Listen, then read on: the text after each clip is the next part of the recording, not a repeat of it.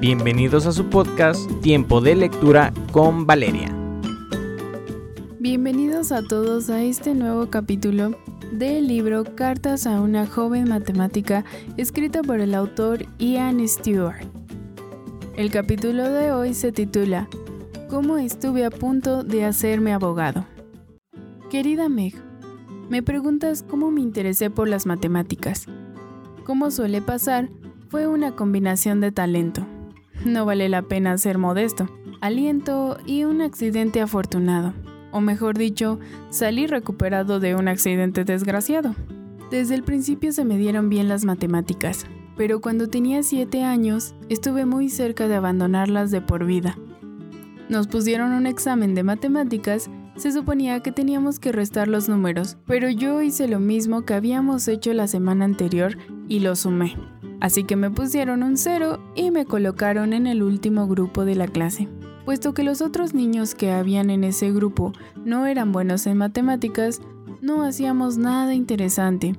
No había nada que me animase a esforzarme y me aburría. Me salvaron dos cosas, un hueso roto y mi madre.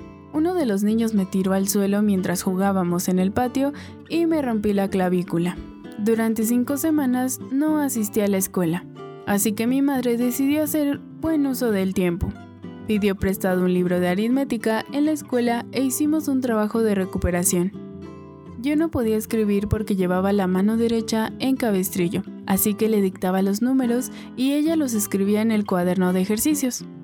Mi madre tenía bastantes reparos respecto al sistema escolar. Su educación se había visto casi completamente frustrada por las decisiones erróneas de un inspector de enseñanza bien intencionado pero poco imaginativo. Ella lo captaba todo al vuelo y por ello pasaba rápidamente de un curso a otro, de modo que cuando tenía 8 años estaba en una clase para niños de 10. Un día llegó el inspector de enseñanza, miró a la clase y preguntó a la niña pequeña e inteligente que estaba respondiendo a todas las preguntas. ¿Cuántos años tienes, cariño? Cuando oyó 8, informó al director de la escuela de que la niña brillante debía permanecer en la misma clase durante tres años seguidos, hasta que los demás niños de su edad la alcanzasen. No estaba tratando de guardarse las espaldas desde el punto de vista académico. Le preocupaba que ella no se adaptara socialmente pero repetir las mismas lecciones tres años seguidos acabó con el interés de mi madre en la escuela. Solo aprendía a holgazanear. Tiempo después entendió lo que había sucedido, pero para entonces era demasiado tarde. Quería ser profesora de inglés, pero suspendió el examen de química. En aquella época, en Reino Unido, suspender tan solo una asignatura, incluso una que fuera completamente irrelevante para la materia que uno quería enseñar, significaba que no podría formarse como profesor. Mi madre estaba decidida a que nada parecido me sucediera. Ella sabía que yo era inteligente. Me había enseñado a leer cuando yo tenía tres años Después de que hubiéramos hecho 400 problemas de matemáticas y yo hubiera resuelto correctamente 396, llevó el cuaderno de ejercicios a la escuela, se lo mostró al jefe de estudios y pidió que me pasaran al primer grupo de la clase de matemáticas. Cuando mi clavícula se soldó y volví a la escuela, iba 10 semanas por delante del resto de la clase de matemáticas. Nos habíamos pasado un poco. Afortunadamente no sufrí demasiado mientras la clase me alcanzaba. El mío no era un mal profesor, de hecho, era un hombre muy amable, pero carecía de imaginación para darse cuenta de que me había puesto en el grupo equivocado y que su error iba a perjudicar mi educación. Yo había sacado un cero en el examen por falta de atención, no porque no comprendiera la materia. Si me hubiera dicho simplemente que leyera las preguntas con cuidado, lo habría hecho bien. Tuve suerte, entonces, gracias fundamentalmente al buen hacer de mi madre y su disposición a apoyarme. Pero también estoy en deuda con mi compañero de clase por llevarme al hospital. Él lo había hecho sin ninguna intención. Todos nos estábamos empujando, pero salvó mi carrera matemática. Después de aquello, he tenido varios profesores de matemáticas realmente brillantes, pero para ser sinceros, de esos hay pocos. Hubo uno llamado WEB Beck, al que nosotros llamábamos araña cuyo examen de matemáticas de los viernes era una costumbre añeja. No eran exámenes fáciles. Se clasificaban de 0 a 20 puntos y a medida que pasaban las semanas iban sumándose las notas que sacaba cada niño. Los que éramos buenos en matemáticas se desesperaban por lograr ser los primeros al cabo del año. Los otros simplemente se desesperaban. No estoy seguro de que fuera un método educativo aceptable.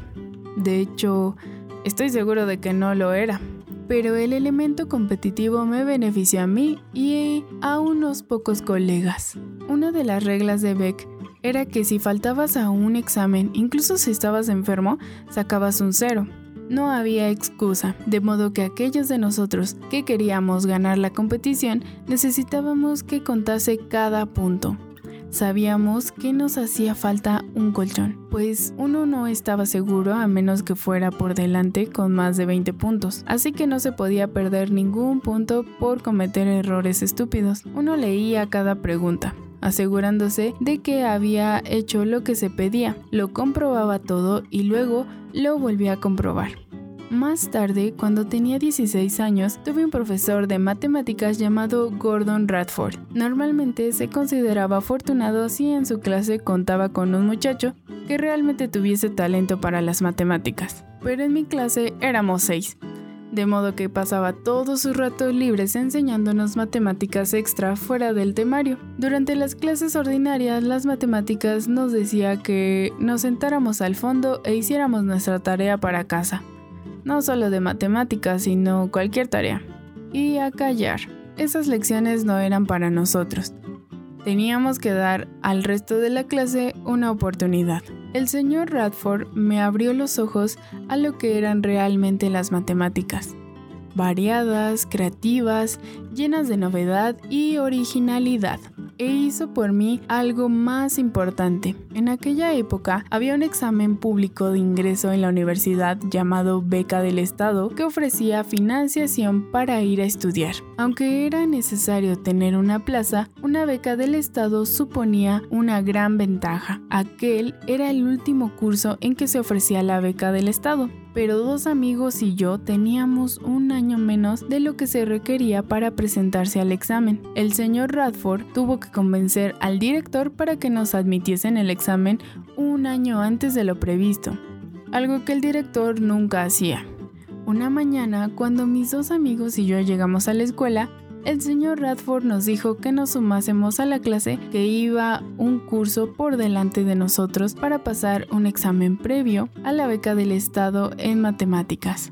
Era una prueba. Los chicos mayores habían cursado un año más de matemáticas y habían estado practicando durante semanas. A nosotros nos avisaron con 5 minutos de antelación. Yo quedé el primero y mis amigos fueron segundo y tercero así que el director no tuvo otra elección que dejar que nos presentáramos al examen. Después de todo, él estaba permitiendo que se presentasen los chicos mayores y nosotros habíamos demostrado que estábamos mejor preparados que ellos.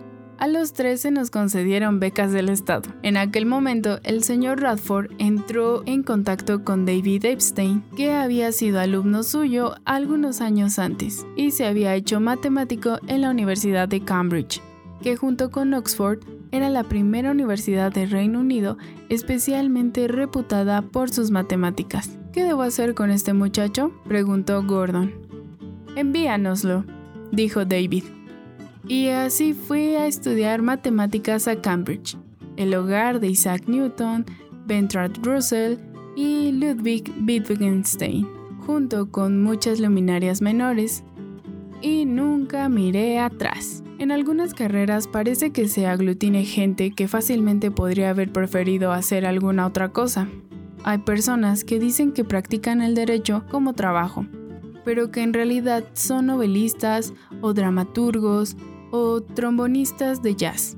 Otras personas no pueden asentarse en algo o no ven sus carreras en términos más prácticos y acaban dedicándose a la gestión de recursos humanos o a las ventas comerciales. Eso no quiere decir que estas personas no están dedicadas o satisfechas con lo que hacen, pero pocas de ellas consideran su trabajo como una vocación. Nadie llega sin querer a ser matemático. Por el contrario, es un empeño en el que incluso las personas con talento pueden quedar apartadas. Si yo no me hubiese roto la clavícula, si el señor Beck no hubiera fomentado una fuerte competencia entre sus alumnos, si no hubiera habido un grupo inusualmente grande de buenos estudiantes para que el señor Radford los promocionase y si él no lo hubiera hecho de forma tan agresiva, en lugar de escribirte hoy, podría estar explicándole a tus padres cómo pagar menos impuestos. Y quizá nadie, y mucho menos yo, sospecharía que las cosas podrían haber sido diferentes.